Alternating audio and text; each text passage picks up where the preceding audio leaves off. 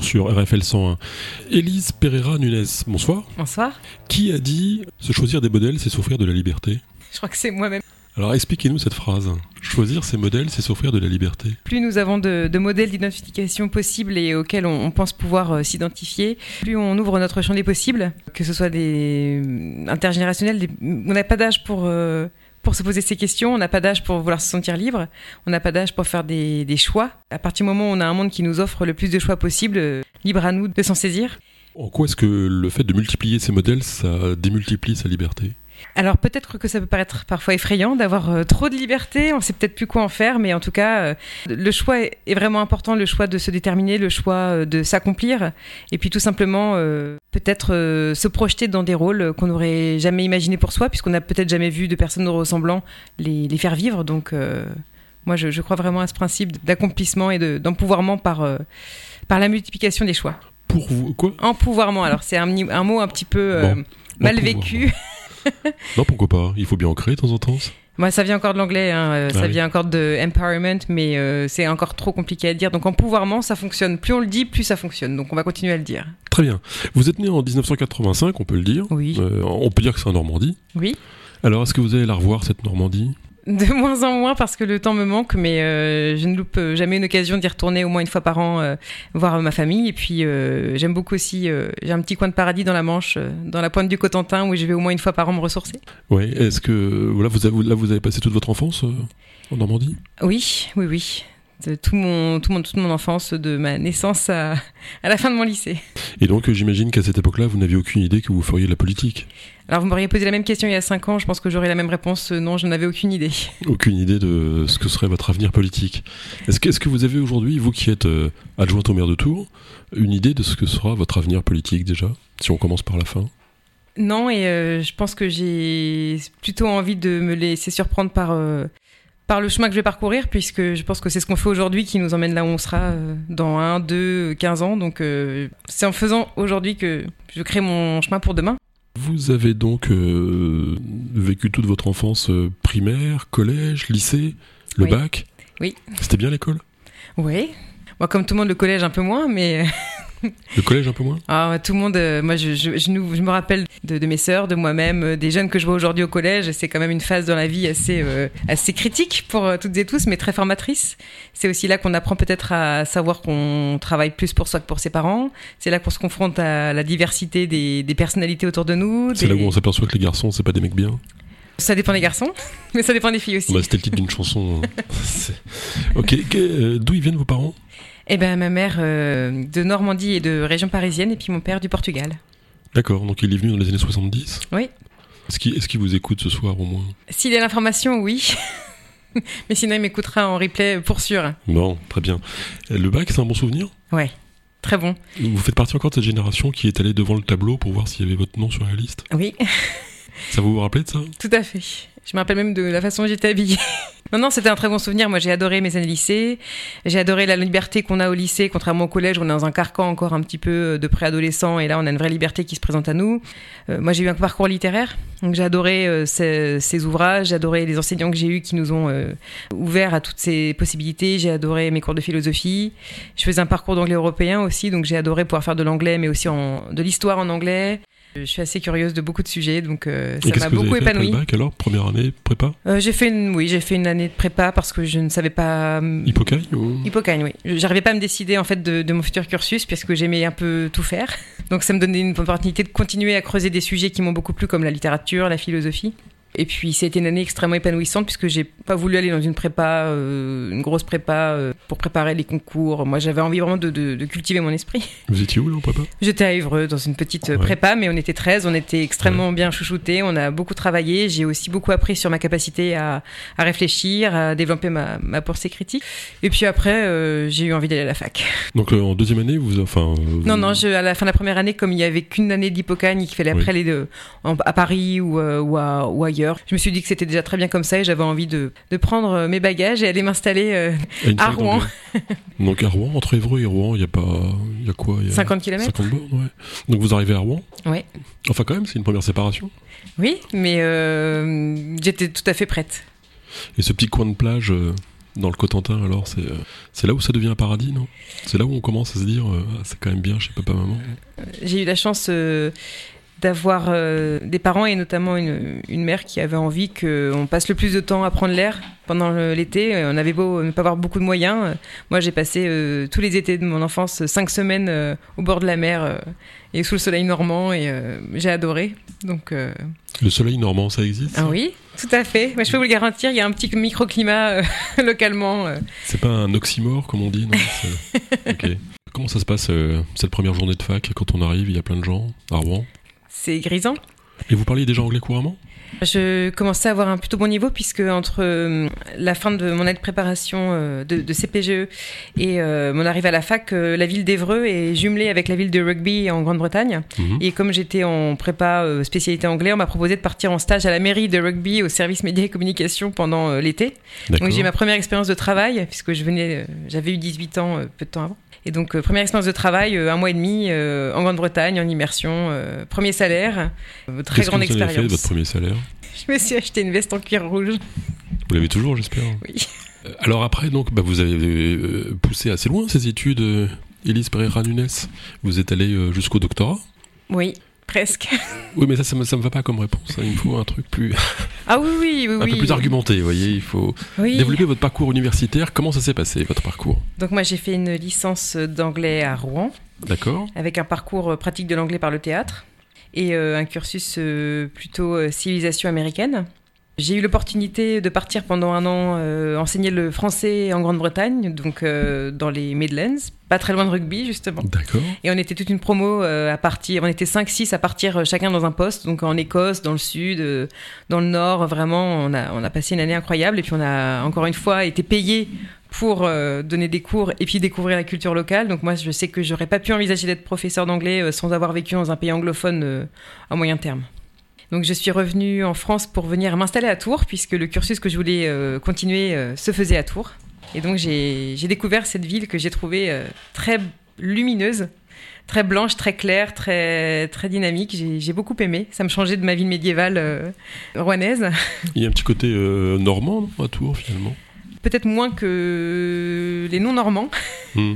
Mais moi j'ai- j'aime beaucoup cette ville parce que je, la- je- je trouve qu'elle respire beaucoup en tout cas. La ville de Tours euh, respire et euh, ça me plaît. Vous êtes allé aux États-Unis? Oui, après mon master recherche euh, en mondes anglophones, Le master recherche, il parle de quoi?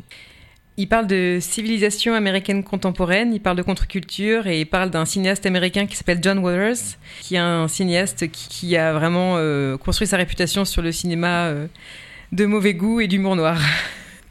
On est en quelle année à peu près, là, sur, euh, pour le cinéaste? Euh, fin des années 60, euh, beaucoup années, 80 années 70, et puis il est devenu un petit peu plus mainstream dans les années 80. Et vous avez un film ou deux à nous recommander? Oui, ça s'appelle Female Trouble. Et son plus grand classique, c'est Pink Flamingos.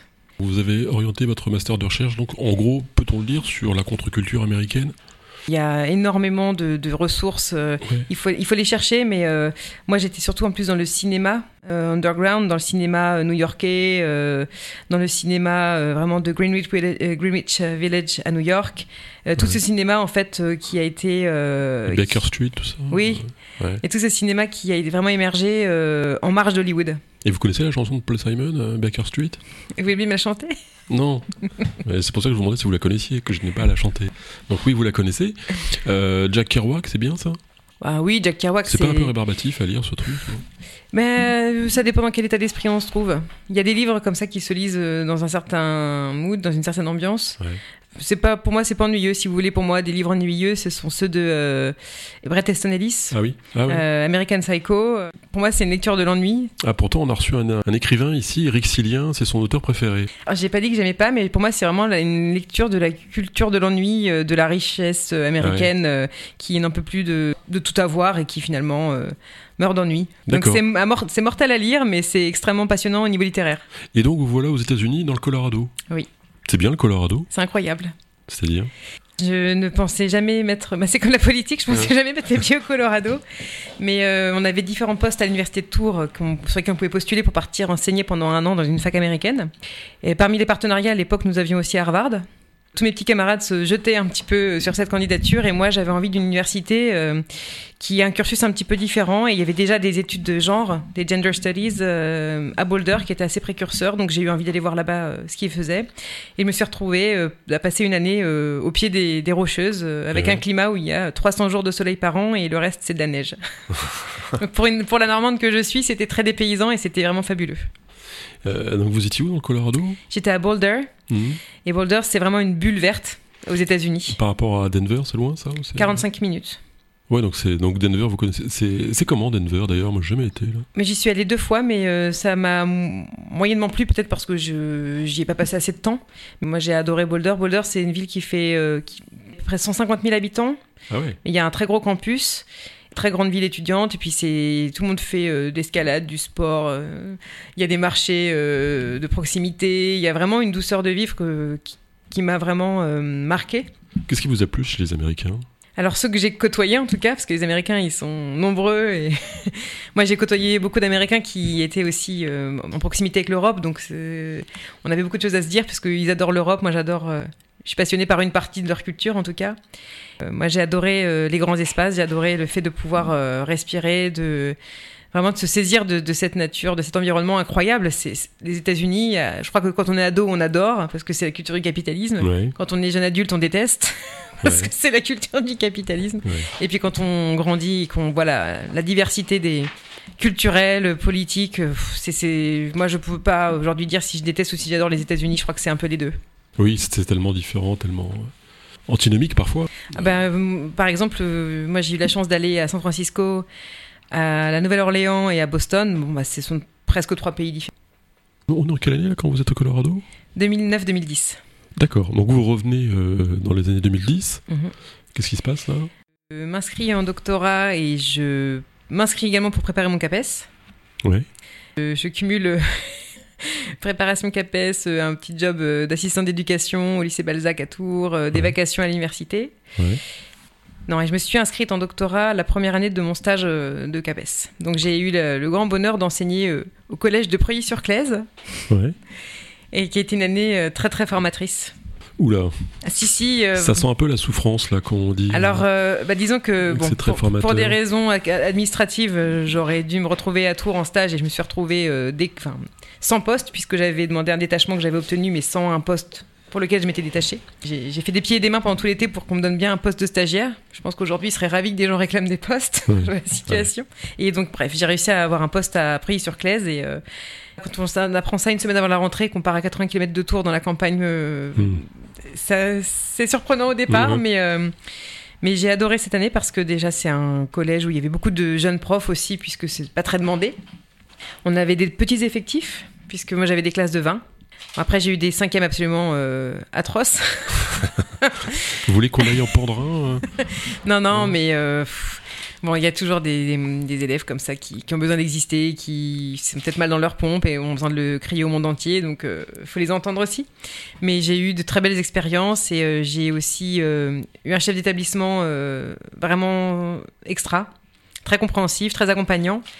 Et qui m'a laissé, alors j'étais stagiaire, qui m'a autorisé à faire un voyage scolaire, puisque quand j'ai vu le, que certains de mes élèves euh, n'avaient jamais été bien loin, Ouais. ils étaient jamais bah, partis très, très loin de chez eux, que j'entendais des remarques parfois un peu, euh, un peu difficiles sur euh, des, remarques un peu homophobes, des remarques un peu racistes. Bon, je me suis dit que là, il fallait faire quelque chose, donc j'ai j'ai emmené les quatre classes de, enfin, les deux classes de quatrième et les deux classes de troisième en voyage scolaire à Londres pendant une semaine. Super. Ouais, parce que pour moi, il fallait qu'ils sortent de chez eux, il fallait au moins qu'ils voient pourquoi on fait de l'anglais, que euh, donner un ancrage vraiment à la pratique d'une langue étrangère. Et ça a marché Ouais, ouais, Ils ouais, sont ouais. revenus euh, l'esprit un peu plus ouvert En tout cas, euh, ça leur a fait beaucoup de bien et j'ai eu la chance depuis 4-5 ans euh, d'être retombée sur des anciennes étudiantes à moi, enfin des jeunes femmes maintenant, Ouais, oui. et qui me reparlaient voilà, de, des cours, qui me reparlaient de, de- de cette année qu'on a vécue ensemble et qui étaient vraiment très heureuses dans- de leurs souvenirs. Donc moi, c'est c'est ce qui m'a le plus réjoui. C'est moi, j'adore planter des graines. Donc je pense que elles ont elles ont pris certaines. Bien sûr. Est-ce que c'est à cette époque-là, Elise Pereira Nunes, que vous avez commencé à être plus sensibilisée encore sur la question du genre, sur la question féminine? Dans la société Oui, mais je pense que c'est quelque chose qui me, qui me meut depuis bien longtemps, mais je l'avais peut-être pas euh, formalisé de la sorte. J'avais peut-être pas intellectualisé non plus de la sorte. Ce sont vraiment mes études, euh, mes études universitaires qui m'ont qui m'ont forgé, mais c'est aussi le fait de regarder un peu autour de soi, d'entendre les témoignages de ses proches, et puis de ses moins proches quand on regarde un peu ce qui se passe à l'étranger. Et puis on voit qu'il y a des problématiques qui sont euh, en fait internationales, hein, notamment en matière de, de discrimination, de de, de refus d'accès aux droits euh, à des minorités, à, des, euh, à la moitié de l'humanité qu'on traite comme une minorité, les femmes. Donc pour moi, je, je, suis assez, évidemment, je me suis devenue de plus en plus sensible à ces sujets. Puis moi, j'ai une vision, euh, alors que le mot que je vais utiliser, certains condamnent, mais moi, je, je l'assume absolument, c'est l'intersectionnalité. Pour moi, on, on peut, va revenir sur, ce, ouais. sur cette question importante. Mmh. Euh, mais alors, av avant de revenir sur ce sujet-là, en effet, vous avez une autre sensibilité, si je puis dire, c'est l'écologie. Oui. Euh, c'est ce qui vous a porté euh, à la mairie de Tours? Alors, euh, en partie. C'est ce, ce sujet-là qui vous a vraiment emmené euh, à avoir une action publique? Alors, non, pas, pas principalement. Moi, c'était vraiment la question de l'égalité des genres qui m'a qui m'a amené là où je suis, puisque j'ai rencontré certains élus locaux ou personnalités politiques lors d'une assemblée générale d'une association où j'étais très active. Et euh, je parlais de ces sujets déjà à ce moment-là, donc. Euh... D'accord, donc c'est un, ensemble de sujets qui vous sont portés euh, oui. vers l'action publique. -hmm. donc vous êtes prof, euh, vous continuez à enseigner là? Oui. Aujourd'hui, vous enseignez où À la fac? À l'université de Tours, euh, dans l'UFR de sciences et techniques. Et qu'est-ce que qu'est-ce que vous enseignez là-bas alors? Alors moi j'ai la chance de, de n'avoir comme obligation que de travailler des compétences pédagogiques, ouais. donc euh, compréhension, expression, et donc j'ai la chance de pouvoir utiliser les supports que je veux, mais aussi euh, que les étudiants euh, me proposent. Donc euh, évidemment, selon les, cursus auxquels j'enseigne, euh, biologie, euh, écologie comportementale, physique, informatique, j'essaye de faire des sujets qui collent aussi avec leur, leurs intérêts universitaires, mais pas que comme je leur dis souvent, euh, l'université, c'est aussi là qu'on développe sa pensée critique et euh, bah, c'est bien de se confronter à des sujets auxquels on n'aurait peut-être pas euh, fait attention dans son quotidien. Donc on parle aussi de genre, on parle aussi de culture, on parle aussi d'écologie, on parle aussi d'économie, on parle de, voilà, de beaucoup de sujets différents et ça dépend aussi de l'actualité parfois. Bon, les étudiants vous adorent, non? Je ne sais pas et tout ce que je en leur fait, souhaite, c'est de... Est-ce qu'un prof peut savoir quelle est sa réputation? Ou c'est le dernier à le savoir? Euh, ça dépend des classes aussi, ça dépend des ambiances de classe. Euh, moi, je, je, sais qu'à une époque, il y a quelques années, euh, ce qu'on m'avait dit, c'est que j'étais super sympa, mais qu'il fallait pas me faire chier. Ouais. c'est ouais. ce qu'il m'avait dit. Donc ça me convenait très bien. Bon. Mais en tout cas, tout ce que je leur souhaite, c'est de tirer le meilleur de ces cours, de ces enseignements, et puis de se rendre compte que l'anglais, ils en ont besoin. Pour, leur, pour s'ouvrir, encore une fois, on parlait de liberté tout à l'heure, pour pas se fermer des options, des masters dans lesquels il faudrait qu'ils aient besoin de l'anglais pour pouvoir être acceptés, pour pouvoir euh, peut-être aller plus loin un jour s'ils veulent aller en doctorat ou même dans leur quotidien, s'ils veulent se sentir à l'aise pour voyager. Euh, de toute façon, c'est toujours une ouverture phénoménale, hein, une langue étrangère et une culture étrangère. Donc euh, j'espère qu'ils le comprennent. Et puis ceux qui ne le comprennent pas, c'est qu'ils ont sans doute mieux à faire. Et je, les, je, les, je leur en veux pas parce qu'on on fait tous comme on peut. Est-ce que Sarkozy avait pas raison de dire que finalement, euh, passer des examens anglais à l'écrit, c'était un peu absurde et qu'il fallait que ce soit à l'oral? Mais ça, c'est parce qu'ils veulent pas payer les profs. ça, bien sûr. Mais comme, comme tous les autres. Bah, hein, mais... Moi, je pense que c'est un peu limitant de se dire qu'il faut faire que de l'oral parce qu'il y a différents types d'apprentissage des langues. Il y a des gens très auditifs, des gens très visuels. Moi, je sais que j'ai besoin de voir les mots pour mieux les mémoriser. Donc, pour moi, c'est complémentaire. Il faut un mot, quand on veut l'apprendre, il faut le lire, il faut le prononcer, il faut l'écrire, il faut l'entendre répéter. Voilà. Et c'est comme ça qu'on mémorise. Donc, il faut vraiment une approche complémentaire. Mais en revanche, euh, je suis absolument d'accord sur le fait qu'on a un gros problème avec l'oral en France. Et moi, mmh. je, depuis que j'enseigne, je déplore, et même quand j'étais moi-même élève hein, et étudiante, je déplore la, la, difficulté que les étudiants et étudiantes français ont à, à, se saisir de cette parole. Et pourquoi les Français sont nuls en anglais? Et Sarkozy compris d'ailleurs? Franchement, ça reste un mystère parce que je pense qu'on a, il y a quand même des, plusieurs générations d'enseignants qui tentent de changer leur pratique pédagogique. Mais euh, moi, je, je pense qu'il y a un problème de confiance en soi aussi. On a du mal à développer la confiance en soi des élèves. On a des ma des, du mal à les, les mettre au. Alors, j'aime pas trop l'expression au cœur de, des enseignements, mais je pense qu'il y a vraiment un problème d'apprentissage ouais, de, de, la confiance en soi, de l'estime de soi. Et euh, moi, je sais que mes étudiants, en fait, la plupart d'entre eux ne prennent pas la parole parce qu'ils ont l'impression que ça va pas être parfait. Donc, si c'est ouais. pas parfait, c'est pas bien. Donc, autant pas prendre de risques parce que ce serait peut-être ouais. trop difficile à digérer. C'est pas un peu féminin, ça? Bah, Je pense qu'il y a beaucoup de garçons aussi qui, ne, qui n'ont pas forcément envie de, de, de, oui, de, d'être en échec. Alors, je pense que oui, le syndrome de l'imposteur, il est d'autant plus fort chez les filles. J'en suis convaincue. Ouais. Oui, mais je pense que je l'ai aussi traversé moi-même. Je vois plein de femmes super que je connais qui ont du mal à se mettre en avant. Et c'est pas que. Souvent, on dit oui, les femmes, faut qu'elles prennent, elles, leur place, mais il faut peut-être leur en faire un petit peu. Mm. Et puis, il faut peut-être aussi, euh, dans leur construction, euh, les encourager dès le plus jeune âge à prendre cette place, puisqu'on ne peut pas s'attendre de quelqu'un qui change. Euh, c'est que c'est ce mode de fonctionnement s'il n'a pas été accompagné, s'il n'a Ouais, pas été encouragé. C'est connu, le pouvoir ne se donne pas, il se prend. Moi, je suis pas tout à fait convaincue de ça. Je pense que ça peut être euh, des deux. Je pense que c'est important qu'on puisse nous le proposer parce que si on nous le propose, c'est qu'on est peut-être la meilleure personne euh, envisagée pour euh, endosser le rôle, alors que le vouloir pour le vouloir, euh, qu'est-ce qu'on en fait? Est-ce qu'on le veut pour soi ou est-ce qu'on le veut pour, euh, pour en faire euh, quelque chose de bien pour toutes et tous, pour le plus grand bien, pour le bien commun? Alors, tout en étant prof, vous avez donc une activité de militante associative euh, alors, très développée. alors je suis, je milite plus euh, associativement puisque je n'ai plus le Oui, temps. Mais, Mais, euh, je, en tout cas, les combats que je porte euh, sont en lien avec les convictions euh, que je défendais dans les associations, tout à fait. Alors, Qu'est-ce qui vous a amené à aller dans ces associations? Ça a été des, des rencontres C'était euh, une, une envie de faire autre chose que d'enseigner quand même Alors moi, j'ai jamais eu de problème avec le fait de continuer à enseigner. Euh, c'est plus l'aspect enseignant-chercheur qui a été, euh, qui au bout d'un moment m'a un peu épuisé, puisque moi j'ai fait quand même 7 ans de doctorat.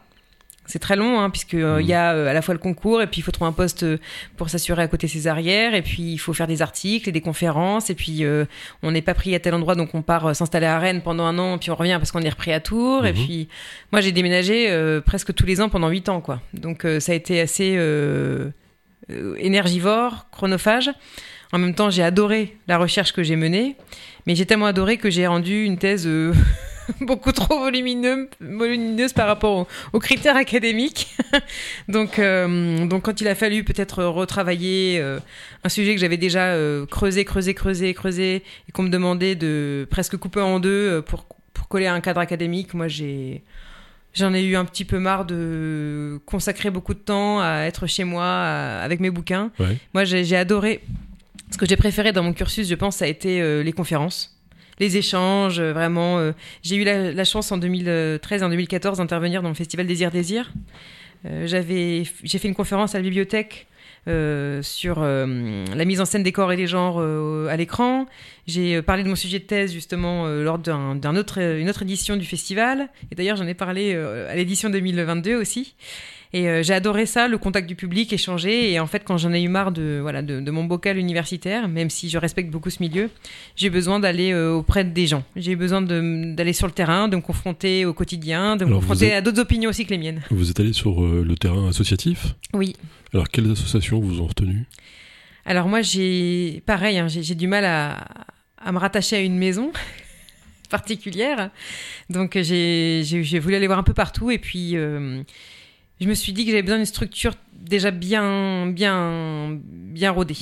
Ouais. Parce qu'il y avait beaucoup d'associations que j'ai rencontrées. Il y avait euh, le centre LGBT de Touraine, il y a eu euh, Vous êtes féminisme, il y a eu plein d'associations locales sur ces sujets qui émergeaient. Je trouvais ça fabuleux. Mhm. J'ai aussi fait un podcast à Radio Béton avec des copines euh, sur euh, des sujets de féminisme.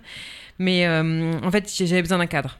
Parce que pas, je pouvais pas donner autant d'énergie à être dans la création. J'avais envie d'être dans la dans le, le- un collectif qui euh, voilà qui, qui propose euh, sur lequel on échange que je sois pas aux manettes comme je l'ai souvent été et donc euh, pour moi ce qui a fait sens ça a été de, de prendre ma carte de bénévole au planning familial Au planning familial.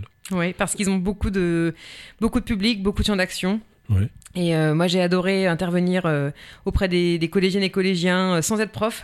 C'était Ouais. super. Ouais. Pour parler voilà, de- des questions d'homophobie. J'ai adoré aller dans les IME. Qu'est-ce qu'ils vous posent comme question, les gamins, Ils sont très cash et c'est ça qui est super. euh. sur l'homophobie Ouais, bah, par exemple, moi, j'ai- déjà eu des, des remarques comme quoi c'était c'était pas c'était bizarre, c'était c'était un peu dégoûtant ou c'était. euh, voilà, c'était déroutant plus qu'autre chose en fait. Je, je pense Mhm. que ce qu'on on, on se méfie de ce qu'on ne connaît pas, mais on se méfie aussi de ce qu'on ne connaît pas chez soi. C'est-à-dire que je pense qu'il y a beaucoup de jeunes, euh, quand ils commencent à se rendre compte qu'ils ont peut-être euh, de l'attirance pour des personnes d'un même sexe, mais c'est pas normal parce qu'en fait, c'est pas ce qu'on voit autour de soi, c'est pas dans ces schémas-là qu'on se construit euh, majoritairement.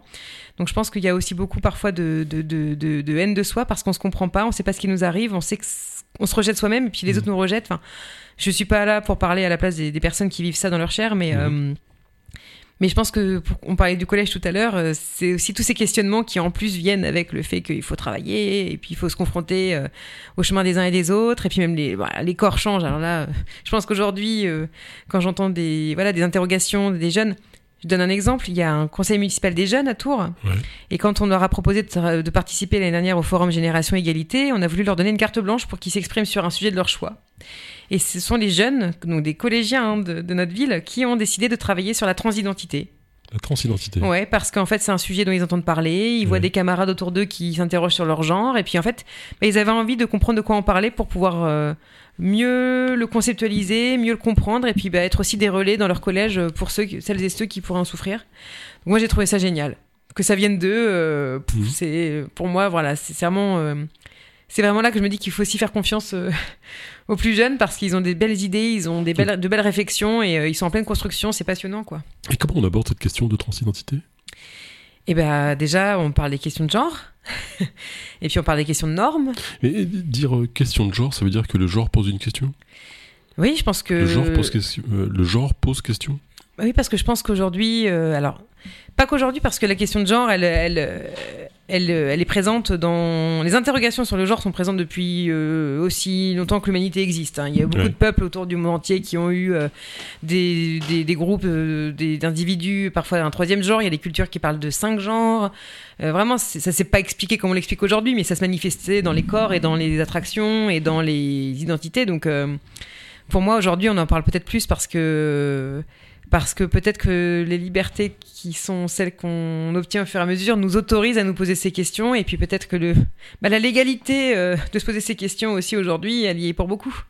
Puisque hum, on sait que les quand on sait que l'homosexualité était encore euh, euh, susceptible passable de, de prison d'emprisonnement euh, classée comme une maladie encore il y a pas très longtemps voilà je pense qu'aujourd'hui on a l'impression qu'on ne parle plus que de ça moi j'entends des gens avoir un discours terrible à me dire mais de toute façon, on n'arrête pas de parler de la transidentité. euh, tous les gamins vont être transgenres, c'est une nouvelle mode. euh, euh, bon, je pense que c'est pas qu'une mode. Et euh, peut-être que pour certains, c'est un, une minorité, c'est un sujet vraiment extrêmement euh, prégnant et qui anime tout leur être.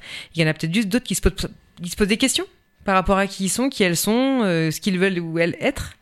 Mais on, peut- on peut entendre aussi le discours selon lequel euh, le problème de l'université en général, c'est pas tellement le wokisme ou, le tra- ou la transidentité ou ce qu'on veut, c'est que le fait euh, est que beaucoup d'étudiants n'ont pas de quoi bouffer. Ah bah, je suis d'accord. Mais euh, quand on sait qu'aussi les étudiants euh, qui euh, cumulent euh, certaines, euh, certains, certaines discriminations euh, sont encore plus en précarité, euh, malheureusement on peut pas euh, contourner le sujet quoi.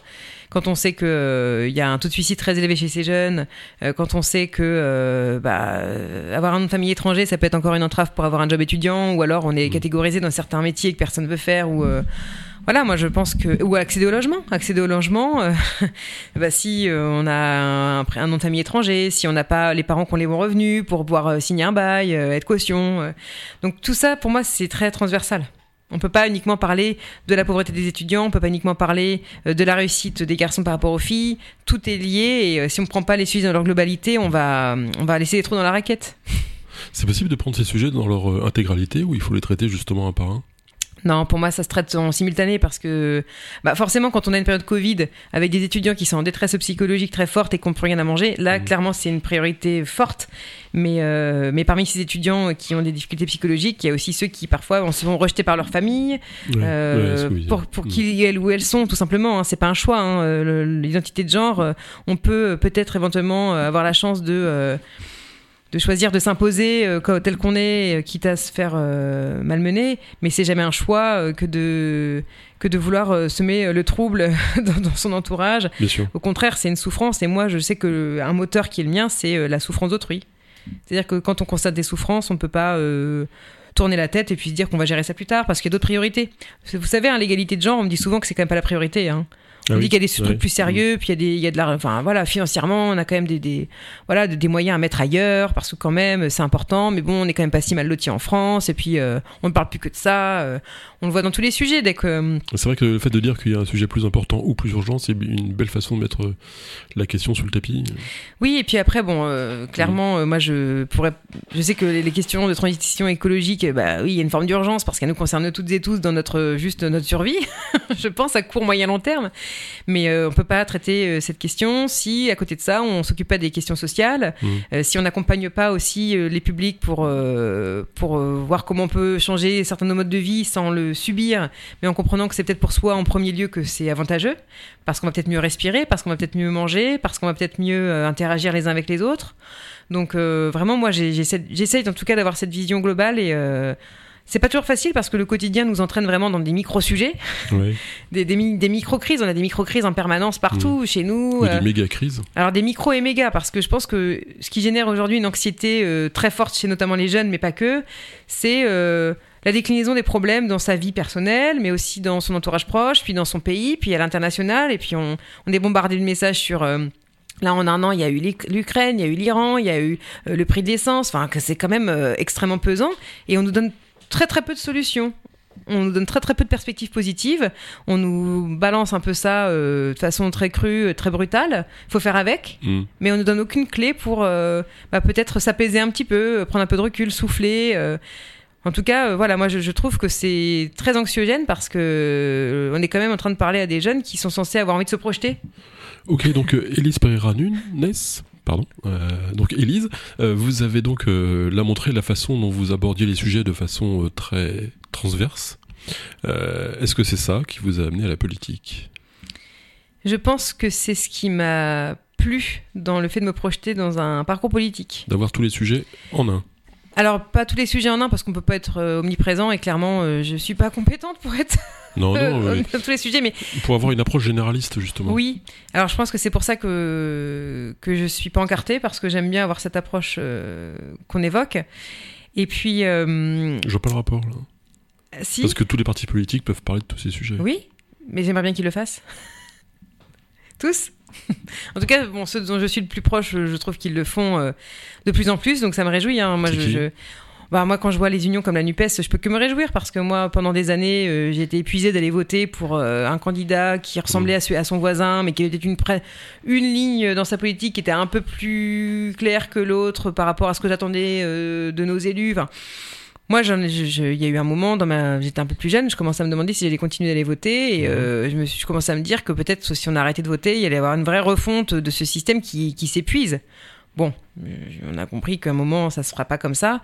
Et euh, je me suis. Quand la, question politique s'est posée euh, en 2018, 2018-2019, euh, je me suis demandé si bah, c'était peut-être pas le moment pour moi. Si ça se présentait à ce moment-là dans ma vie, bah, soit je donne tout maintenant pour essayer de faire de mon mieux et voir à mon échelle ce que j'ai pu faire pour que ça bouge. Et puis, bah, si j'ai une vraie désillusion, bah, j'agirai d'une autre façon. et puis si ça fonctionne, bah, je pense que j'aurai envie de, que d'autres personnes se joignent à nous et de continuer à porter ça. Alors comment vous avez fait pour entrer en politique? Alors, dites pas, euh, on est venu me chercher. Alors, parce que ça c'est très prétentieux, c'est ce que disent tous les politiques. Donc, euh, bah moi je vais, alors moi je vais raconter, je vais raconter mon histoire et puis ce sera à vous de décider si c'est euh, si c'est prétentieux. Bah non, je, je, vous le dis en amont justement parce que vous n'êtes a priori ni prétentieuse ni politique, ni encartée. Alors moi, quand j'ai décidé de m'engager, alors quand je m'engage, je m'engage un peu à fond. Donc, euh, quand je me suis engagée en, bénévolement au planning familial, j'étais très présente sur le terrain, aux âgés, euh, voilà, de, sur les festivals. Ça me semblait important de vraiment faire toutes les missions possibles pour euh, voir dans la globalité d'association quelle était notre champ d'action. Et lors d'une lors d'une assemblée générale où on discutait, il y, y a, un monsieur en costard qui est venu me parler que je ne connaissais pas et euh, on a parlé pendant un quart d'heure. Euh, moi, j'ai parlé de mon engagement, pourquoi j'étais là. Il m'a donné sa carte. Et puis après, je suis allée voir euh, une connaissance donc, qui était présente à l'AG. Je lui ai dit, mais il y a un mec qui m'a filé sa carte, c'est qui? Et là, il me dit, mais c'est Jean-Patrick Gilles. Et je ne connaissais pas Jean-Patrick Gilles. Donc, on m'a dit, bon, écoute, si ça t'intéresse, c'est quelqu'un qui doit être en train de réfléchir à monter un projet pour les municipales. Donc, donc voilà. Moi, Là, on est en quelle année, là? Fin 2018. D'accord. Donc si ça t'intéresse, en tout cas, euh, bah, tu devrais aller creuser parce que voilà, les personnes en tout cas qui m'ont encouragé m'ont dit qu'elles estimaient que j'avais peut-être tout ce qu'il fallait pour, pour y aller, quoi. Moi, je suis, je suis plutôt jeune pour la politique. Je suis, je suis, une femme. Je sais que c'est, ça peut être un. qu'une jeune femme soit démarchée par un vieux mâle blanc? Bah, à partir du moment où il m'a dit que c'était important que les sujets que j'évoquais soient portés euh, dans des municipalités comme les nôtres actuellement, bah ça m'a non, ça m'intéressait au contraire. Au contraire que parfois euh, on peut se friter avec les vieux hommes blancs. euh, cisgenres, hétéros, euh, etc. Hein. Mais on a aussi beaucoup de choses à, sur lesquelles on échange. Et puis voilà, on, ils ont aussi une expérience qui n'est pas la mienne moi, je suis intéressée par toutes les personnes, tous les publics, tous les, tous les parcours à partir du moment où on n'est pas euh, homophobe. Euh, transphobe, euh, raciste. Vous serrez la main aux gens du Rassemblement national? Je les croise pas assez pour me poser la question. Je les salue, mais je. Est-ce que ce parti est dans l'arc républicain? Je. Pour moi,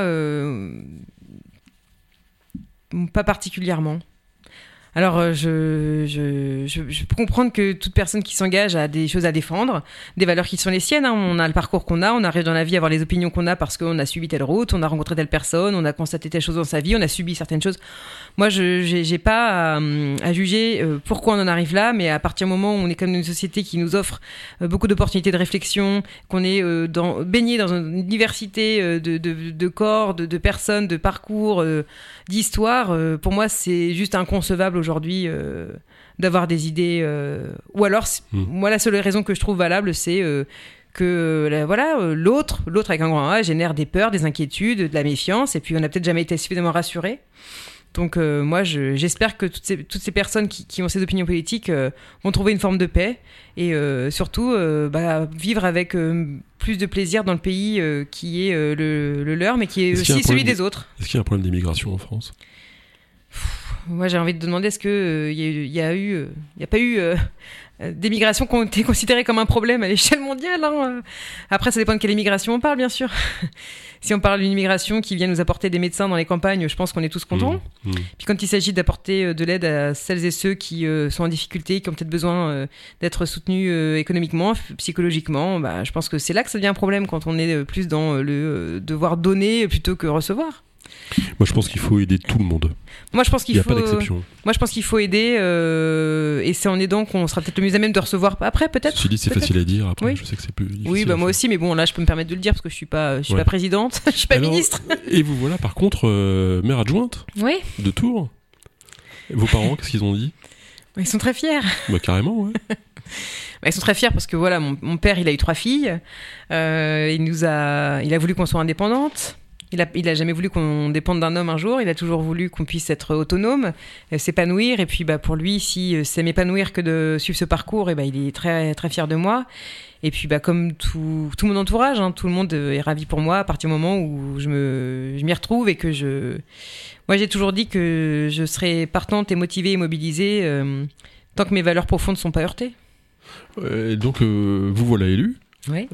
Qu'est-ce que ça fait alors pour vous, en tout cas première fois que vous vous voyez dans la glace quoi Qu'est-ce que qui voyez-vous? Alors moi, j'avoue que sur le coup, je me je me suis dit que c'était quand même quelque chose d'assez euh, incroyable à vivre déjà à l'échelle d'une vie. Surtout quand on s'était pas projeté dedans du tout. Donc c'est aussi un honneur. Ça veut dire qu'on a placé sa confiance en nous, alors euh, dans une équipe, puis aussi dans un, auprès d'un électorat. Donc vraiment, euh, moi, c'est ce que je dis aux gens quand ils me disent merci. Je leur dis, mais c'est à vous qu'on dit merci parce qu'en fait, on est là parce que vous nous avez mis là. Alors, ceux qui nous ont pas mis là, j'espère qu'ils trouvent quand même euh, qu'on fait des choses qui, qui, sont positives et qui, en tout cas, leur, ils s'y retrouveront. Voilà, je leur souhaite. C'est bien payé d'être adjoint au maire Je dirais pas que c'est bien payé, mais je dirais que c'est ça permet. Moi, je suis, bah, en tant que euh, adjointe et euh, conseillère métropolitaine, c'est 1800 euros par mois. C'est pas payé, c'est indemnisé, c'est ça? Exactement. Donc euh, voilà, moi j'en parle et puis j'en parle assez librement parce que je trouve qu'en plus il y a une espèce de, d'omerta en France sur les salaires, sur les revenus, sur qui gagne quoi par rapport à ce qu'il fait. Ah oui, non mais là c'est pas un revenu salarié là. Oui oui oui. Mais souvent. Une indemnité publique. Oui, mais on entend souvent voilà les élus ils sont payés à rien foutre. Il y en a Euh, bah, il y en a partout. Euh, je veux dire, je pense que là, c'est ni gauche ni droite, j'imagine. hein. Mais euh, mais il y a aussi des gens qui travaillent comme des dingues, qui s'investissent comme des dingues. Et euh, je pense que si on devait rémunérer à l'heure, bah, on serait hors des clous. Donc ça dépend beaucoup Ouais, des personnes. Et puis, je pense que c'est. Je pense qu'il y en a quand même parmi nous qui ont, euh, dont moi, qui ont baissé aussi leurs heures de- d'enseignement ou de Mhm, leur mhm. activité. Donc, euh, à un moment, je- enfin, Bah oui, oui, je pense faut- qu'être bénévole, c'est juste un peu compliqué, quoi. Mais on peut être bénévole après dans d'autres domaines. Moi, quand j'étais engagée en, Si dans- tous en les association, étaient bénévoles, il y aurait que des riches qui seraient élus, c'est sûr. Oui, puis je suis pas sûre qu'ils auraient envie de faire ça. En plus. Euh, donc vous êtes responsable des relations internationales, de la francophonie. Quoi d'autre? L'identité, les Alors, genres Je vais, je vais reprendre parce que c'est Ouais, c'est ouais, vrai que ça fait un peu long sur la carte de visite. Donc, je suis, je suis euh, déléguée aux relations internationales, au réseau des villes, à la francophonie, à l'égalité des genres et à la lutte contre les discriminations. Vous avez mis combien de temps à apprendre ça par cœur euh, parfaitement? Euh, ça va, beaucoup ça c'est long, ouais, ouais, ouais. c'est long, mais en même temps, euh, il y a tellement de choses euh, à faire et euh, ça couvre beaucoup de champs. Ce sont des délégations avec euh, des, des- voilà des pour les relations internationales des petits budgets. Euh, pour l'égalité, c'est encore différent parce qu'il y a très peu de villes où il y a des, des services dédiés à l'égalité. Ça fait partie de, de nouveaux services, un peu comme euh, les services de transition écologique, les services dédiés à la démocratie euh, permanente. Enfin voilà, il y a, et donc on peut pas faire avec l'existant plus, plus, plus, plus, plus, plus, plus, parce qu'à un moment les dépenses explosent quoi. Qu'est-ce que c'est que la démocratie permanente? Euh, pour- vous auriez dû inviter Anaël Chalère. Pourquoi vous prenez ce petit rire moqueur? Non, parce que je sais que souvent les gens voient ça comme quelque chose euh, un peu, un, Non, peu un peu, un peu peu, un peu, nouveau. idé- un peu idéaliste, j'ai envie de dire. Mais euh, pour moi, la démocratie permanente, en fait, c'est quelque chose qui existe à partir du moment où les gens euh, s'investissent euh, sur leur territoire, se posent Ouais. la question, euh, Mais se, se saisissent quoi des? C'est les sujets. conseils de quartier? Alors pour moi, c'est toutes les déclinaisons qui permettent aux citoyens de s'investir sur des sujets, sur la vie publique, euh, à leur échelle, euh, en collectif ou pas, mais Le qui font que les gens sont. Oui, oui, oui. Moi, je trouve que c'est quand même un beau projet parce que c'est peut-être un une porte d'entrée. Oui. Il oui, a combien le, le budget Euh, je crois que l'enveloppe globale est euh, de. euh, trois- non, c'est pas 300 000 euros. Ah, Excusez-moi, j'ai oublié parce que je, on est en train de parler de celui du département en ce moment. Mais en Ah tout oui. cas, c'est une enveloppe, assez conséquente pour pouvoir permettre euh, voilà, aux citoyennes et citoyens d'avoir une réflexion sur leur quartier, sur leur environnement immédiat. Pourquoi est-ce qu'on va pas jusqu'au bout et qu'on ne décide pas que tout le budget sera participatif? Parce que je pense qu'on pourrait plus gérer euh, les structures. Donc, bah, en tout cas, ça demanderait une refonte exemple, importante. Le sujet type, le tramway. Oui. Euh, Ah. L'abandon du tracé, on sait que c'est un deal qui est passé entre plusieurs forces politiques. Moi, je pense que. Tout le monde le sait. hein. Moi, moi, je pense que ce qui devrait être la priorité euh, autour de cette réflexion du tram, c'est euh, combien ça coûte et euh, qui est le plus grand nombre à qui ça va bénéficier, en fait. Enfin, c'est des politiques publiques, c'est d'argent public. Donc c'est un débat public, donc c'est une décision publique. Mais après, donc le problème, c'est que. pouvoir le faire. Après, ce qui, moi, je voudrais pas que des citoyens d'une commune de la métropole se, se, comment dire, se, se, se- battent avec euh, les citoyens de la commune d'à côté. En fait, c'est pas eux de décider de ça, dans le sens où c'est aux, aux- aux élus euh, de faire en sorte que ce soit une répartition plutôt égalitaire, juste. Oui, c'est le Euh, problème de l'aéroport de Nantes où on ne sait pas trop quel est le, le- le- le- le périmètre de, de citoyenneté, Mm. si je puis dire, par rapport à cet aéroport, parce que même à Paris, on est concerné par l'aéroport de Nantes finalement. Oui, et puis euh, je pense que c'est peut-être intéressant de s'intéresser par rapport aux besoins. Aux besoins, où est-ce qu'il y a le plus besoin Pourquoi Euh, Moi, je, je sais que bon, je ne veux pas m'exprimer longtemps sur le tram, mais moi, je sais que mon, sujet à moi, si je prends ma casquette citoyenne et pas ma casquette euh, élue, Mhm. euh, moi, j'enseigne à la fac de sciences. C'est un des seuls campus qui n'est pas desservi par le tram. Donc, euh, bah, je trouve que c'est dommage. J'espère que la ligne arrivera là. Et puis, bah, le CHU Trousseau, euh, moi, quand je vois qu'il y a des personnes euh, qui sont obligées d'aller aux urgences en taxi, tout le monde n'a pas les moyens de se payer le taxi. Euh, on peut se retrouver aux urgences parce qu'on a été emmené en ambulance, mais on n'a pas forcément quelqu'un pour nous ramener. Donc euh, pour moi, euh, ce serait plus égalitaire, voilà, que toutes et tous puissent aller à l'université et aux urgences rapidement et à moindre coût. D'accord. Alors vous avez lâché un, un terme qui pose toujours question, qui fait toujours débat, donc je me demande même si vous l'avez pas fait exprès d'abord, et si le terme n'a pas été inventé pour ça, c'est l'intersectionnalité. Alors, euh, ben, vous- pouvez-vous définir en quelques mots ce que c'est que... Bon, tout le Alors, monde a une vague idée, mais ce ah, serait bien que vous oui, nous le non, clairement. oui, non, parce que je pense qu'on peut aussi euh, avoir une- des idées reçues sur le sujet, donc on, on va peut-être resituer euh, les choses. L'intersectionnalité, c'est la prise en considération des différentes formes de discrimination qu'une seule et même personne peut subir au quotidien. Euh, par exemple, vous pouvez être une femme euh, à la peau noire, handicapée, en situation de handicap. Donc vous allez euh, cumuler euh, la discrimination envers le fait d'une femme, d'être une femme de couleur, euh, et puis d'être une femme, comment dire, d'une avec voilà une, une, particularité physiologique qui fait que mm. vous n'allez pas avoir accès aux mêmes offres d'emploi, aux mêmes chances. Et donc bah voilà, vous êtes discriminé sur plusieurs plusieurs terrains. Comme vous pouvez être, je sais pas moi, un, homme âgé. Euh, qui se retrouve au chômage et euh, son âge fait qu'il ne va pas forcément retrouver du travail euh, facilement parce qu'on va privilégier des plus jeunes. Donc c'est tout ce qui va être euh, agisme, euh, euh, sexisme, racisme, hmm. handiphobie, voilà. Tout, Mais ça, c'est pas une option politique, c'est une, c'est un constat. Ah, pour moi, c'est un constat. C'est pas, pour moi, ça n'a rien de politique en tout cas. C'est, c'est, c'est, c'est, ce sont les faits. Mais alors quand on parle des intersectionnels, qu'est-ce qu'ils ont dit En quoi ils se différencient de, de des autres, je sais pas, féministes ou je pense de tous ceux qui ont un combat social. Bah, déjà, je pense que en fait beaucoup de combats sont intersectionnels, mais c'est juste que là, on en est venu à mettre ce terme en avant par rapport aux questions de genre, mais, euh, mais pas uniquement. En fait, euh, intersectionnel, c'est un terme quand même très générique pour parler de différentes choses qui sont à la croisée. Donc euh, là, on en fait un espèce d'étendard qui mm. va soit diviser, soit essayer de faire peur, parce qu'on a quand même dit en conseil municipal que c'était une dangereuse idéologie. Voilà. voilà. mais ça veut rien dire. non, ça, veut rien dire. Enfin, clairement, moi, je, là-dessus, il n'y a pas de débat. Ça, ça, ne veut rien dire. c'est pas une idéologie que de constater qu'en France, d'être, je sais pas moi bah, euh... Qu'il vaut mieux être riche et bien portant que oui, pauvre non mais ça c'est sûr. Je veux dire ça, ça a été, c'est vrai de tout temps. Hein. C'est vrai en France, c'est vrai ailleurs. Donc, euh, et puis il y a des pays où c'est aggravant. Comment est-ce qu'un territoire peut intervenir sur ces sujets et peser là-dessus? Bah, en étant, euh, en ayant des politiques, des politiques les plus inclusives possibles.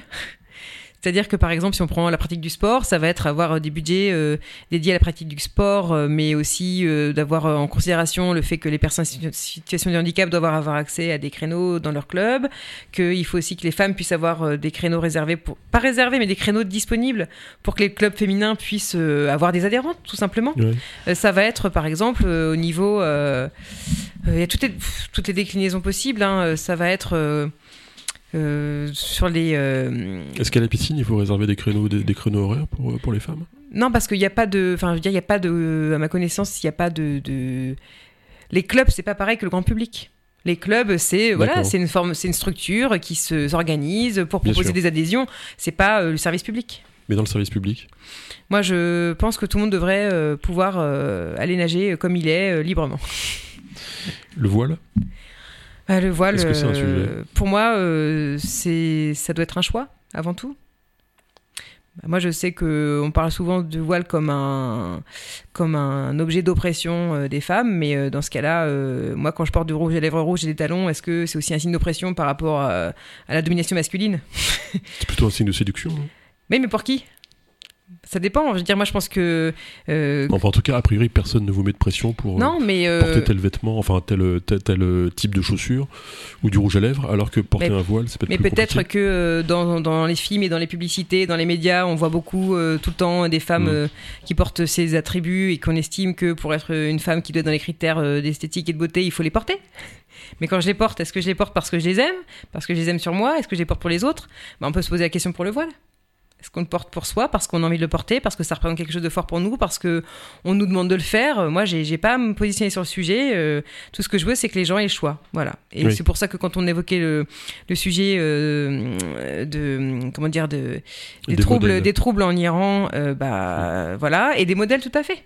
Moi, je veux, moi, je suis désolée à l'université, je vois plein de jeunes femmes euh, voilées qui font des études, euh, qui sont là, euh, qui sont épanouies. mais moi, je suis, je suis ravie qu'elles soient là. et moi, j'ai envie que tout le monde puisse être là. Donc, vous avez participé aux manifestations, naturellement, pour les femmes en Iran? Ah oui, oui, j'ai pu en faire qu'une parce que j'étais en déplacement pour les autres, mais bien sûr. alors, c'est vrai. Elles ont un courage de dingue. Hein. Moi, moi, je, moi vraiment, je, je me sens à côté euh, toute petite. bah, on, on, est surtout chanceux et chanceuse. Ah, mais moi, je le dis régulièrement, moi, je me sens extrêmement euh, privilégiée d'être une femme euh, née en France en 1985, dans ma petite Normandie, avec l'environnement que j'ai eu, et qui m'a permis de me poser toutes les questions que je me pose aujourd'hui, puis d'en parler aujourd'hui, et puis d'être élue. Bon, en tout cas, euh, ça le mérite d'être dit. Donc, si jamais il y a une femme qui vient d'Iran qui nous écoute, il euh, faut bien qu'elle sache que vraiment on les. Bah, franchement, euh, elles ont un courage incroyable et, et vraiment, je, quoi dire de plus que. Ben, on, espère que vous allez accéder à une vie plus libre Voilà, libre d'être qui vous êtes, ce que vous voulez être, et, euh, et de circuler, et de faire des erreurs comme nous, et, et de faire des belles choses, et, Ok. et voilà, de vous construire en fait euh, librement. Et vos collègues au conseil municipal, ils parlent anglais ou c'est des quiches Ah, Il y en a, il y en a, il quelques-uns. Il y a des, il y a des, pardon, des, oui, des Belli, je germanophones. suis sûr que c'est une quiche en anglais, non? Oh, ils ils s'en sortent. Il s'en sort. Non, non, mais on a des. Oui, Je voulais que euh, vous balanciez un peu, quoi. C'est drôle. Non, mais euh, après, euh, c'est vrai que moi, je- le fait que je sois euh, quasiment bilingue, c'est très aidant pour les relations internationales. Et donc, euh, vous, vous animez aussi le réseau de villes? Oui, alors euh, la ville Il y a de Cité Unie Oui, Cités Unies France. Donc Cités Cités Unies. France, c'est un réseau de collectivités françaises qui ont une action à l'international. C'est Jean-Marc Ayrault, ça Euh, Non, c'était pas créé à Nantes ou... euh, non, alors pardon, je, je me rappelle plus de l'historique, mais actuellement le, le président c'est Rebsaben, D'accord. Ah oui, euh. François Rebsaben à Dijon. D'accord. Euh, mais il y a différents réseaux, donc il y a euh, ce réseau-là, il a une euh, action à l'international. C'est pour ça que je suis, je représente la ville de Tours qui est adhérente Mhm. dans ce réseau. Mais il y a aussi France Urbaine dans les réseaux. Il y a aussi Qu'est-ce qu'on y fait dans ces réseaux à part Alors, cramer du carbone et déjeuner ensemble? Alors dans ces réseaux, moi j'ai pas beaucoup déjeuné avec eux et j'ai pas beaucoup cramé carbone pour l'instant parce que clairement on réfléchit à ce qu'on fait. mais On crame des neurones, c'est déjà pas mal. ouais, ouais, mais ça ça va, on a de la ressource. Et euh, alors, par exemple, à Cité Unie France, l'origine de ce réseau, ça a été de créer des groupes pays euh, dans lesquels, en fait, les villes françaises qui, enfin, les villes, les collectivités françaises qui ont des coopérations, des jumelages, euh, des villes amies, euh, travaillent par groupe de groupes. Donc, euh, Mhm. la ville de Tours était jusqu'à récemment présidente du groupe Corée. Euh, mais elle est aussi elle participe aussi au groupe Japon puisqu'en plus avec notre jumelage à Takamatsu il y a un groupe Japon. Donc euh, en fait on échange entre collectivités sur euh, voilà nos, nos réalités de terrain et ça a pris un virage extrêmement intéressant ces dernières années ce réseau avec le Covid. Nota- un peu avant mais c'est- le Covid a encouragé maintenant il y a des groupes pays toujours mais aussi des groupes thématiques. Donc il y a un groupe sur le thème de la jeunesse, sur le thème de, euh, du climat, euh, des objectifs de développement durable et euh, sur le genre. Donc euh, quand euh, j'ai rencontré les équipes de Cités Unie France, euh, on a beaucoup discuté et vu que c'était la, la naissance du groupe genre, on m'a proposé la présidence que j'assure du coup depuis bientôt deux ans. D'accord. Comment ça se passe? Qu'est-ce que vous y faites? Bah alors moi j'adore euh, j'adore ce- cette partie de ma délégation parce qu'en fait on travaille euh, avec d'autres collectivités françaises qui veulent euh, se mobiliser dans ce groupe.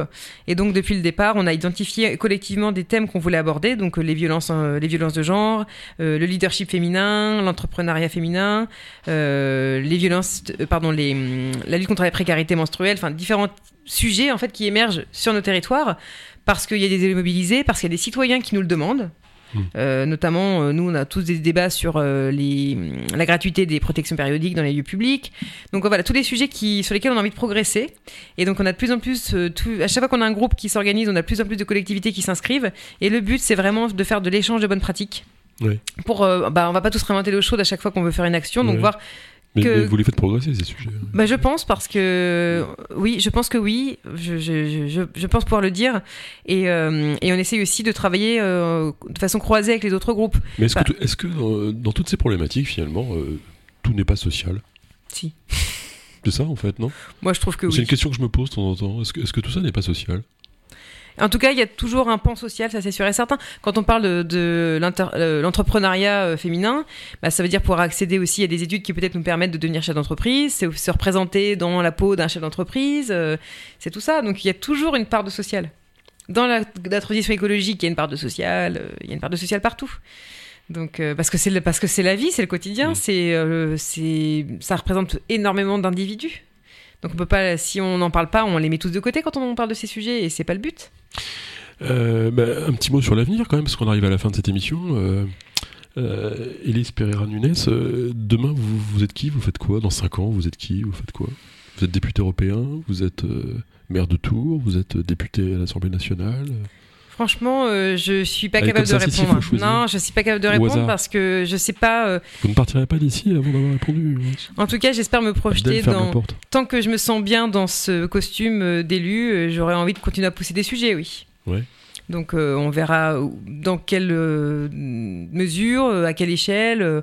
franchement, je, tout ce que je veux, c'est pouvoir continuer à porter ce que je porte aujourd'hui, le déployer Alors si possible. d'avoir en effet une étiquette de mandat, on poussait un des sujets un peu plus avant. Enfin, je sais pas, je pense par exemple au budget participatif. Est-ce que vous n'êtes pas d'accord finalement? Est-ce que vous n'êtes pas d'accord finalement à dire pour dire que il faut aller plus loin, il faut que cette démocratie devienne en effet plus permanente, que la crise de représentativité soit dépassée, que après tout, il faut aller plus loin. De même que est-ce qu'il ne faut pas être plus radical, par exemple sur les voitures en ville? Est-ce qu'il ne faut pas être capable de dire un jour, bah non, les voitures ne rentrent plus dans Paris. Un jour, les voitures ne rentrent plus dans Tours. Moi, je pense que c'est toute la difficulté. Euh, de... Aller jusqu'au bout, quoi. Vous voyez le ouais, pour moi, toute la difficulté, c'est à la fois euh, d'avoir des convictions, d'estimer qu'elles sont à moyen, court, moyen, long terme bénéfiques au plus grand nombre. C'est vouloir faire avec. La co-construction, on en parle tous, et moi j'y crois beaucoup, mais c'est Mmh. vrai que quand on doit prendre des mesures un peu parfois radicales, parce qu'il faut que les choses avancent un peu plus vite parfois que euh, la démocratie permanente le permet, c'est toujours la- vraiment la, la frontière entre euh, imposer et faire avec. Et moi je- j'estime que on peut faire des ex- les expérimentations ont cet avantage de dire bon bah on tente un coup un peu fort Mhm. mais après on essaie de voir si vraiment c'est on, va dans le mur en- avec ce projet ça prend vraiment pas ça marche pas les gens répondent pas ils sont pas d'accord majoritairement c'est important quand même de faire des tests pas forcément de pérenniser des décisions euh, absolument euh, peu euh, peu soutenues mais c'est tout voilà pour moi c'est aussi tout, tout l'équilibre du courage politique Ouais. et le courage politique, je pense qu'on en a besoin parce que parce qu'on va vers des temps qui sont pas simples, mais ça veut pas dire qu'il faut être pessimiste. Et euh, il faut se dire que c'est ce qu'on fait encore une fois aujourd'hui qui nous emmènera là où on sera demain. Donc euh, il faut se bouger maintenant. Super, quelques petites questions un petit peu personnelles. Vous préférez partir en vacances avec euh, Clémentine Autain ou avec Sandrine Rousseau?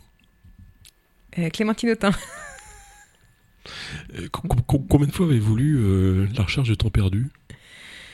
Euh, j'ai lu des morceaux, mais euh, j'ai même pro- en fait Proust me pose un problème parce que euh, il fait des paragraphes de 15 lignes avec une ponctuation problématique et moi qui ai euh, déjà un bon débit, je pense que j'ai besoin d'un peu plus de cadre que celui que Proust me propose. Alors c'est le centenaire de sa mort demain, donc on ne parle que de lui. Hein. C'est, Saint-Marcel Proust en ce moment. Mais Proust, qui est d'ailleurs une très grande icône dans la culture LGBT. Donc je pense ouais. que oui, oui, oui. Il y a beaucoup de, il y a beaucoup de, de, de sous-textes chez lui et euh, il fait partie de ces auteurs qui ont peut-être permis à d'autres de s'exprimer plus librement et de s'émanciper. euh, Mais c'est un peu la ruse de Proust, c'est que c'est aussi l'égérie de tous ceux qui aiment Paris, c'est euh, de tous ceux qui aiment la Normandie, oui. de tous ceux qui aiment l'art en général. Donc il plaît à tout le monde ce, ce garçon, c'est pas mal. Est-ce que je, oui, je. C'est quoi votre bouquin préféré vous? Ah non, mais là vous me posez vraiment une colle. hein. Il y a un Mon auteur bouquin français, préféré. Actuellement, euh, contemporain ou. Ce que vous voulez. Alors moi j'ai, hum, j'ai beaucoup aimé euh, des lectures d'André Breton. Ouais. Et euh, actuellement, j'aime beaucoup Mona Chollet pour ses Alors, Est-ce écrits. que vous savez à propos d'André Breton que sa fille vit en Touraine? Alors, euh, Oh, je- bah, Lettre alors, à Aube, je si savais- vous avez lu Lettre à Aube, Alors, elle, elle- elle habite en Touraine. moi, ce que j'ai, ce ce que je, c'est re- c'est une grande artiste. hein. moi, ce que je retiens d'André Breton euh, et de sa fille, c'est qu'à la fin de, du roman L'amour fou, Mm. il écrit euh, les dernières lignes à sa fille et lui dit Je vous souhaite d'être follement aimé. Et c'est ce que je souhaite à, toutes et tous, vraiment. Eh bien, c'était parcours sur euh, RFL 101. Euh, merci à Abdel. Mais, mais peut-être que Élise Pereira-Nunez, vous voudriez rajouter quelque chose. Enfin, moi, je trouvais que c'était une magnifique conclusion. Vous avez sûrement encore euh, des questions euh, auxquelles euh, vous souhaiteriez répondre que je ne vous ai même pas posées d'ailleurs. Le combat continue. Oui, le combat continue, la mobilisation continue. Il faut garder espoir, il faut entretenir l'espoir, il faut, il faut s'en- faire investir, s'engager. Il faut, il faut j'aime pas les injonctions, j'arrête pas d'en donner, mais euh, euh, je souhaiterais, dans un monde idéal, que l'on puisse aussi apprendre à avoir moins peur de l'autre, peut-être plus l'écouter, et puis je pense que prendre soin de l'autre, c'est prendre soin de soi et vice versa. Donc prenons soin les uns des autres. Enfin, en tout cas, j'ai noté que vous étiez très sensible à la souffrance, euh, à la souffrance en général, ou peut-être quelques euh, catégories qui vous sont proches par construction, que ce soit des jeunes ou des jeunes femmes euh, qui sont dans des situations parfois difficiles. Donc, c'est ça qui vous fait vibrer dans votre approche politique. Oui, et puis je pense que tout à l'heure je parlais des choses qu'on devrait apprendre à l'école. Il y a une discipline, je pense, qu'on n'apprend pas assez à côté de l'estime. Ou alors on- qu'on apprend, qu'on instruit, qu'on développe, je sais pas comment le dire, mais bah, bien sûr, il y a le respect d'autrui, il y a l'estime de soi, et puis bah, je pense qu'il devrait aussi y avoir l'empathie. Parfait. Merci beaucoup, Élise. Merci à Et vous. puis- Et à très bientôt pour une prochaine émission.